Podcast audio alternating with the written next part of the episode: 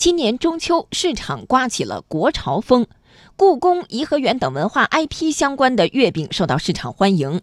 中秋限量款口红设计成玉兔形象，运动品牌结合中秋文化推出限定专款，很多原本沉睡在历史当中的文化元素一下子成了爆款产品。中央财经大学文化经济研究院院长魏鹏举分析。传统的中秋刮起国潮风，这是一种必然。这两年，我们在中国传统节日消费和礼尚往来这些现象里面，呃，越来越明显的感到中国传统文化的这个含蕴啊，越来越广泛。同时，另外一方面也越来越深入。当前呢，越来越多的国人。在日常生活方式里面，越来越追求中国文化特色、中国文化内涵。我觉得体现了中国文化发展的一个阶段性的特征吧。我们越来越多的文化自信，越来越强调文化的自觉，而且我们对于自己传统的文化也越来越感到自豪了。我觉得这是文化发展的一个阶段性的特征吧。不仅如此，不少品牌也想借中秋节带动一下人气。比如李宁推出的月相休闲鞋，将月相图案融入鞋子的设计当中，为产品赋予新的节日内涵。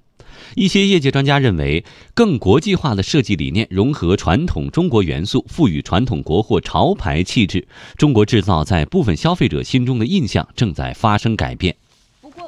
不过，魏鹏举认为，与此同时，要想让文化和市场有良性的互动，还得更好的寻找到两者结合的方式。